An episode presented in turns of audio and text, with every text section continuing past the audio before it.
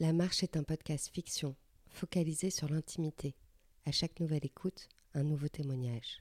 Vous êtes à Paris, vous ouvrez la porte de l'un de vos voisins, et lorsque son monologue se termine, vous fermez doucement la porte.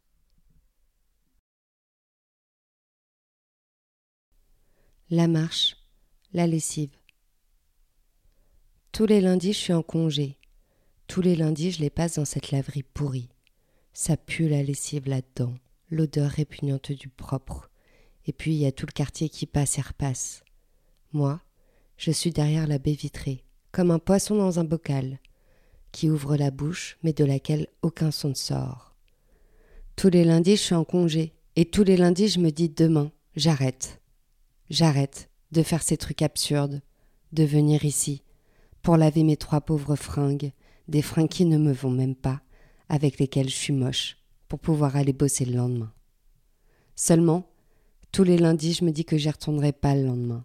Je ne retournerai pas bosser comme une esclave dans ce centre commercial gris dans lequel je passe des heures entières sans voir un seul rayon de soleil.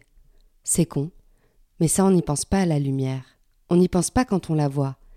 Mais quand on la voit pas, on se met à chialer l'hiver parce qu'on l'a pas croisée de la journée. La laverie, ça me rend triste, avec ses vieux néons, ces vieilles machines qui crissent le rouillé quand on les ouvre. Je me demande toujours comment le linge peut sortir propre d'un tas de ferraille pareil. Je me demande toujours ce qui me pousse à passer mon seul jour de congé ici. Eh bien, après avoir réfléchi, j'ai trouvé que c'était la nécessité. La nécessité du pauvre, du paumé, de l'aliéné. Parce que moi, après tout, je m'en fous de pas avoir de machine. Parce qu'il n'y a pas à dire, il n'y a pas un chat dans cette laverie. Jamais le lundi. Je me dis toujours que ça va passer, passer vite. Mais quand t'attends ton linge, c'est ta vie que tu vois défiler. Tu te repasses ta vie, jusqu'à ce moment précis où tu as presque la gerbe à regarder le linge tourner dans le tas de ferraille. Je m'enferme dans cet endroit glauque et malsain. Alors du coup, je me raconte des histoires improbables qui font que je m'endors. Je m'endors dans cette laverie comme si on m'avait lavé le cerveau et qu'on l'avait reposé dans cet endroit morbide.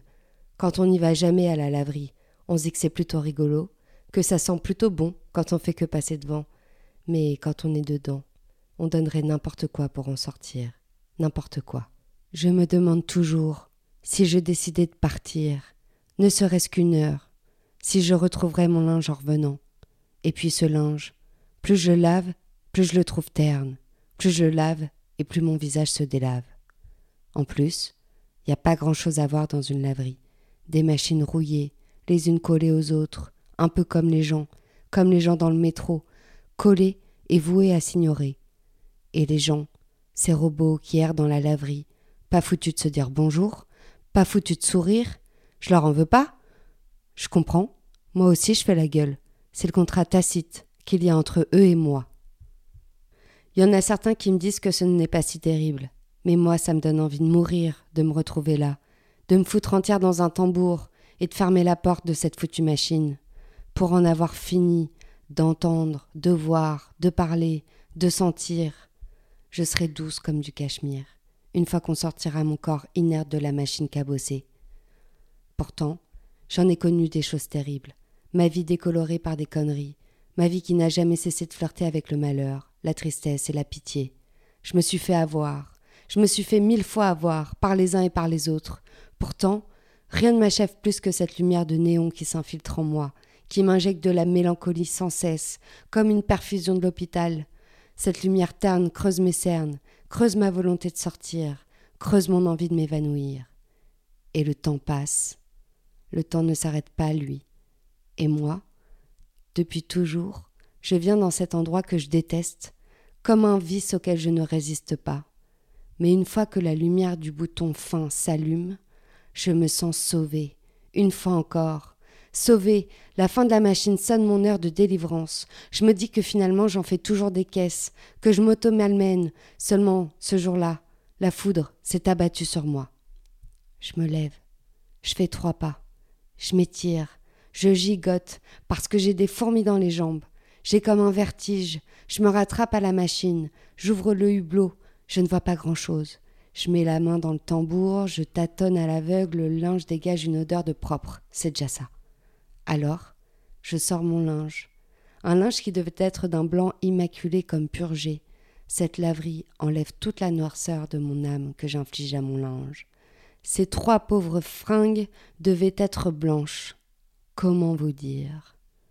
Comment vous dire la peur, le tremblement, le cri, la colère, la haine que j'ai ressentie lorsque je me suis rendu compte qu'une chaussette rouge laissée là avant moi dans le tambour avait teinté mon linge, tout mon linge, le mien, mon linge, ma vie. Cette putain de chaussette rouge a fini de teinter ma vie. Cette chaussette rouge qui d'un coup me coûte la vie, m'achève. Comment vous dire que j'ai compris que même la laverie ne serait pas foutue de me sauver ce jour-là? Comment vous dire que je ne reviendrai pas? Merci d'avoir écouté un épisode de l'œuvre sonore La Marche. Je suis Audrey Gauthier, l'auteur de ces fictions. J'espère que vous vous plongez dans les monologues de ces short stories avec entrain. Surtout, n'oubliez pas de fermer la porte et de revenir à vous après l'écoute de chaque épisode. Bref, merci et vivement la suite.